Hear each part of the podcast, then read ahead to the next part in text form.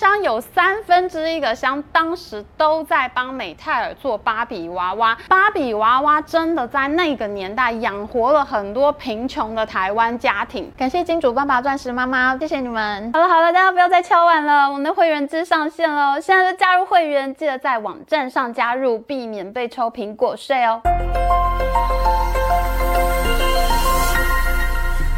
大家好，我是 Amy。今年好莱坞票房真的有够烂，可是呢，芭比横空出世，拯救了全世界院线，简直就是创造奇迹。哎，大家可能不知道，台湾就是让芭比娃娃称霸世界的最重要关键。在台湾供应链的支持下，芭比娃娃缔造它最辉煌的盛世。哎，台湾好像真的很强运哦。芭比工厂外移到中国之后，就遭遇了一连串的厄运，直到这一任以色列 CEO 上任之后才。起死回生。今天我们就要来跟你说说美泰尔 CEO 超精彩的经营策略。如果大家有兴趣的话，可以订阅我们的会员频道哦。我们会有影视投资的专属会员影片，那我们可以来谈谈这个影视投资应该要如何做呢？今年好莱坞陷入危机，英雄大片全数扑街，《闪电侠杀赞二》惨遭滑铁卢，迪士尼推出的六部电影全数亏损，小黑美人鱼评价两极，印第安纳琼斯五可能会创下迪士尼史上最大的亏损记录，就连去年重新把观众带回电影院的英雄 Top Gun 2的阿汤哥，他在今年推出的 Mission Impossible 致命清算，都遭到票房失灵。好莱坞就陷入了一片恐慌。难道串流 APP 和家庭剧院已经让人们永远不会进电影院看戏了吗？今年的好莱坞危机就好比是当年电视诞生，电影院线恐慌的翻版呐、结果呢？芭比横空出世，爆红卖破预期，瞬间就让全球院线吃下了一颗定心丸。芭比电影呢，上映三天就拿下今年北美最高的周末票房，还打破了今年最高单日票房纪录。戏院前线回报，观众还在抢票啊！这次芭比很有可能会挤进影史十大卖座电影。我们团队成员呢，在星期一的下午、星期二的白天呢，在台北院线看片，场场爆满，现场观众呢还抢购粉红色爆米花。啊，今年好莱坞大罢工，漫威英雄又失灵，华纳兄弟接连两部大片都扑空，没有想到最后是芭比拯救了电影工业。最搞笑的是，科幻偶像名导演诺兰所推出的《奥本海默》呢，它跟芭比电影的内容是天差地别。然而呢，电影院线大受振奋，全球影迷呢就玩起了芭本海默梗，所有奥本海默的海报都搞笑的冒出了一个芭比，芭比的海报呢也莫名跑出了原子弹之父本人。两部片的演员开心大玩芭本海默梗，还有美国戏院呢推出了芭本。海默套票来吸客，行销梗真的玩不完呐、这波八本海默的热潮呢，应该还要再延烧很久哦。讲电影最忌讳爆雷了，所以我们今天一定不会爆雷。不过呢，大家只要进电影院看片就知道我在说什么了。美泰尔这家公司呢，成立七十七年以来，它也曾经有过很多困难，本世纪呢更面临娃娃卖不动的问题。但是这一次电影《芭比》狂卖，重新诠释了芭比娃娃的时代意义，让老芭比在新时代也能重获小女孩、大女孩们的喜爱。事实上，芭比今年已经六十四岁了。一开始呢，是美泰尔公司的老板 Ruth Handler，他发现呢，诶，他的女儿 Barbara 并不喜欢这个大头娃娃，Barbara 只对大人形象可以换衣服的那种纸娃娃感到兴趣。而 Rose 呢，那一年刚好出差到德国汉堡，他竟然在街头上看到一个叫做 Lily 的成人娃娃。Lily 并不是婴儿造型这种大头娃娃，它拥有这个成熟性感的胴体。最早呢，它是德。德国小报一个漫画里面的女性角色，这个 Lily 呢，她就有点像是欲望城市里面的 Samantha。譬如说呢，Lily 去算命的时候，她就会问算命师：“哎，你可不可以帮我算一下这个帅哥的电话呢？”还有呢，当警察对 Lily 说：“哎，你不可以在海滩穿两件式比基尼，实在太裸露了。”那 Lily 就回答他说：“哦，没问题哦。那现在我应该要脱掉哪一件呢？”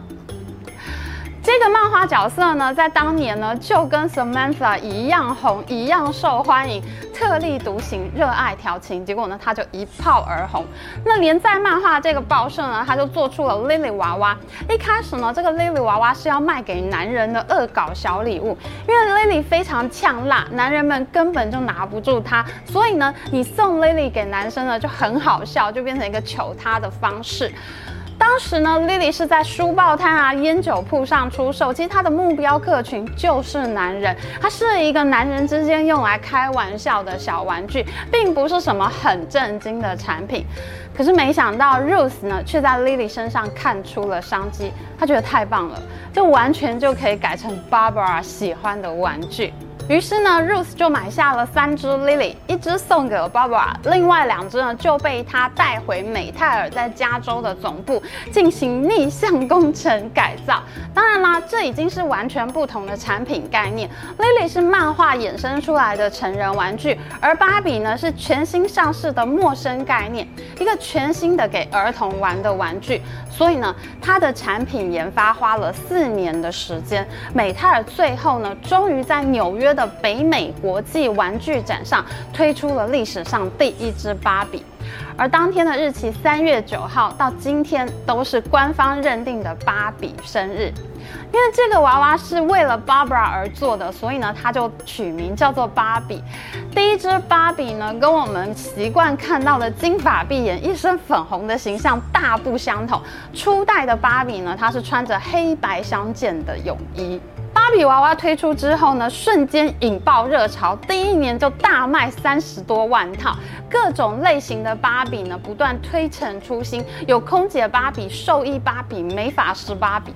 六十多年来，芭比做过两百五十多份工作，甚至呢，就在阿姆斯壮登月成功的前四年，美泰尔就先推出了太空人芭比，抢先在阿姆斯壮之前就已经登上了月球。这在女性还没有办法在职场上跟男性平起平坐的时代，芭比应该算是女性太空人第一人了吧？因为芭比一直有很鲜明的职场角色，这可能呢也默默鼓励了很多小女孩去追求她们的人生梦想。就在芭比娃娃大爆卖的同时，美泰尔面临到一个问题，它面临到的问题跟现在半导体很像，他们产能爆掉了，没有办法满足快速成长的需求。而一九六零年代，当时的台湾正在寻找战后的经济发展模式，联合国顾问团的孟森夫妇来到台湾调查，他们就把台湾非常适合加工出口经济模式的资讯呢带回给纽约，这就是加工贸易啊，也是服贸的一种。哦，于是呢，台湾就开启了壮观的三十年，全地球上几乎各种产品都看得见 “Made in Taiwan” 的标签，这个辉煌的三十年。而美泰尔呢，也是其中一家非常重要的厂商。一九六七年，美泰尔和台湾的华夏海湾集团，就是那个股票代号一三零五，讲到二线塑化厂的时候，大家会想到的那个华夏。美泰尔呢，就跟华夏合资成立了美宁公司，专做芭比娃娃。当时台湾政府非常重视这个案子，把美宁公司呢当做示范工厂，因为这个案子对台湾真的太重要了。只要这个生意能做得好，台湾就能吸引更多外资前来设厂，那台湾英纳呢，大家都有饭吃了。芭比娃娃在台湾大获成功，当时的中央日报上面说呢，美泰尔在台湾投资了三十万美元，可是呢，台湾一个月就出口四十万美元的玩具哦。美宁公司在全盛时期的时候，员工高达三千人，而且呢，有部分零件还外包给家庭工厂。当时真的是一家一工厂，妈妈带着孩子在客厅就拼接起小零件，做好了以后就送到工厂去组装。当时呢，美宁工厂位在这个现在新北市的泰山区，当时是台北县泰山乡。泰山乡有三分之一个乡当时都在帮美泰尔做芭比娃娃，大约每个月有八千人都要跟美泰尔领薪水。芭比娃娃真的在那个年代养活了很多贫穷的台湾家庭。当时全世界每两个芭比娃娃就有一个是台湾出品的，一天台湾要生产两万只芭比。二十多年下来，台湾总共生产了一亿到两亿只芭比娃娃，这么多。后来台湾的生活水准提高啊，薪资就变得太高了，而中国呢又实施了改革开放政策，美宁公司呢只好在一九八七年选择关闭了开了二十年的泰山厂，把产线移往中国。现在在新北市泰山区还有美宁街哦，这条街呢就是以前芭比工厂所在的地方。而泰山呢，到现在都还有娃娃产业文化馆，就是为了纪念这一段芭比娃娃养大台湾人的日子。谢谢美泰，谢谢芭比娃娃。芭比娃娃的外观看起来似乎永远璀璨耀眼，但事实上，风靡全球的粉红女神曾经数度陷入危机。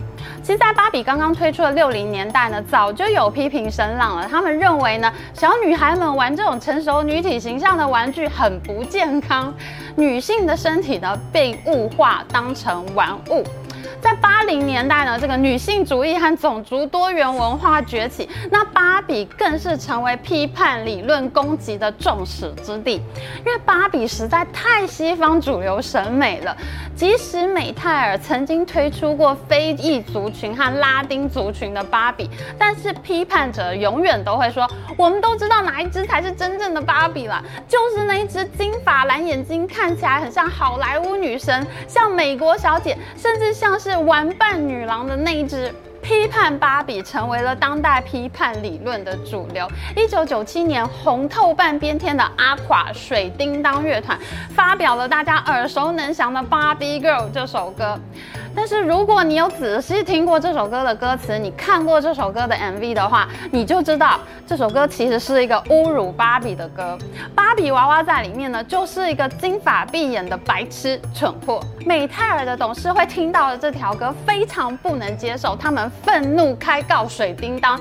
结果法院当然是驳回啊！美国是言论自由的国家，OK？你越要告别人，别人就越要呛你。结果呢，搞到最后，各种影视音乐作品里面恶搞芭比呢，就成了很酷的政治正确的主流事情。譬如说呢，美国流行歌手 Ava Max 呢，他就直接改编 Barbie Girl 变成 Natural Barbie Girl，大喊“我不是你的芭比”，宣告女性是独立自主的。而在这首歌里面呢，芭比完全就变成贬义词，芭比变成男性附庸的意思了。政治正确当道，芭比的存在呢就越来越不见容于当代女性思潮，而芭比的销售量竟然就从一九九七年开始不断的下滑。过去美泰尔集团的芭比销售量占一半的业绩，但是现在呢只剩下十几个百分点，这也严重的打击了美泰尔的股价。在一九九八年，美泰尔的股价还有四十多美元，但是后来呢却跌到了十几块美元，一直到二零一二年，美泰尔买下了有建筑师。八部汤马士小火车、小企鹅拼图这些呢，儿童超爱角色的 Hit Entertainment 公司呢，被美泰尔买下之后呢，而且隔年呢，美泰尔在二零一三年的精灵高中产品线竟然爆红大卖，这就给了美泰尔一丝希望。他们觉得呢，娃娃复活了，他们可以重新靠卖娃娃产品重新站上巅峰。然而事与愿违，并购公司根本就没有那么简单，你需要重新规划你的产品策略，而且你的人事问题也是大麻烦。两家公司要如何携手合作，这是并购里面最困难的事情。加上隔年呢，精灵高中后继无力，美泰尔竟然在二零一四到二零一五年连续出现销售衰退，而且芭比还是衰退的主力。美泰尔的股价呢，就再一次电梯向下，而且最惨的时候呢，还出现了个位数的股价。四年之内，他们换了三任 CEO，任谁看了都觉得这家公司没有救了。美泰尔的董事会呢，甚至一度考虑要卖掉公司，引进新的股东，他们差点就要放弃这家公司了。直到二零一八年，救世主出现。二零一八年，绝望的美泰尔启用了以色列籍 CEO Ynon Kreiz。他曾经任职福斯电视的欧洲儿童频道，他也曾经待过 Maker Studios 这家公司，后来卖给了迪士尼，变成了 Disney Digital Channel。那 Ynon Kreiz 的专长呢，就是影视内容。美泰尔想要转型影视授权的企图心呢，已经非常明显了。而这一位 Ynon Kreiz 呢，他真的是有两把刷子。他一上任就做了两件事情。第一件事情呢，是他说他不会放弃实体零售的，他会持续开拓新玩具。因为现在呢，股市分析师最爱讲的概念就是下一代的儿童会在一个 non-toy entertainment 的环境下长大。小孩子现在都玩数位游戏啊，虚拟偶像，他们已经不玩实体玩具了。但是 Kreiz 他就说呢，所有的孩子他们都要抱娃娃睡觉的，这是孩子们的天性，大家不要太迷信那种太夸张的说法了。那因为 Kreiz 呢，他跟迪士尼的关系很好，他还拿回了一度被其他公司夺走的迪士尼公主的产品授权，这让美泰尔士气大振。他们还顺势推出了各种时尚联名娃娃，就连韩国天团 BTS 他们都有自己的联名芭比哦。这就使得二零一二年芭比的销售量重新创下了历史新高，达到了破纪录的十五亿美元。果然，不放弃实体市场是有它的道理的。而第二件 Ynon Kreiz 做的事情呢，就是大量投资影视版权产品，就包括这次轰动世界的电影《芭比》。这次电影《芭比》的票房爆冲，Ynon Kreiz 呢突然就变成财经媒体的宠儿，所有财经媒体都急着邀请他上节目。他在上节目的时候呢，说了一段我印象非常深刻的话。他说呢，他们一开始制作这部电影就不是为了要拍一部电影，他们是想要创造一个文化现象，要创造一个 cultural event。他要让这部电影变成一个议题，人人都去讨论电影的核心主题，也就是芭比所遇到的生命困境。而且呢，他说呢，他们要让整个地球的人都知道，现在芭比电影正。正在热映中，所以呢，美泰尔这一次跟超过一百家大型企业推出了联名商品，超狂，到处都被芭比洗版。Zara 推出了二十款芭比电影里的服装，Xbox 推出了粉红色的主机，Airbnb 可以帮你预订芭比屋，而 Google 的首页，你只要查芭比，一进首页就会喷出粉红色的烟火，连 Google 的字都变成了粉红色。而你一回家，打开 TLC 旅游生活频道，里面也有打造芭比梦幻屋的比赛。到处都是芭比粉商品，有一百多家企业付钱给美泰尔，他们愿意付钱制作联名商品。这一次大家真的都是拼了。Ynon Kreiz 说呢，他们拍电影不是为了要卖玩具，他们就是为了要建立起美泰尔的影视版权地位。这次呢，借由电影《芭比》的上映呢，他们也培养出非常多懂影视的人才。他就希望呢，这些人才在未来所有美泰尔的 IP 商品角色里面呢，都要以创造文化现象的手法去打造产品或者去拍电影。他们并不是为了要推出一部芭比的电影而拍电影，他们是要让整个地球都为芭比燃烧，让芭比重新成为一个引领风潮的。流行文化重新成为女孩崇拜的女性角色，他们是以这样的心态在制定他们的策略。哇，我真的学到了一课。Ynon Kreiz 说呢，美泰尔在二零二一年就已经规划了十四部电影的庞大计划。在芭比电影成功之后，他说还有 Uno，还有全集机器人大战，还有口袋玻璃等等原创 IP 电影呢，他要等待制作上架。而同时间呢，美泰尔也推出了海量的影音内容以及行动装置游戏。光是这个行动装置游戏 APP 呢，就帮美泰尔在去年。年二零二二年创造了接近两亿美元的收入哦。现在美泰手上呢大把知名的角色等着被商业化，他们呢已经变成迪士尼之后最受各界期待的新版权库了。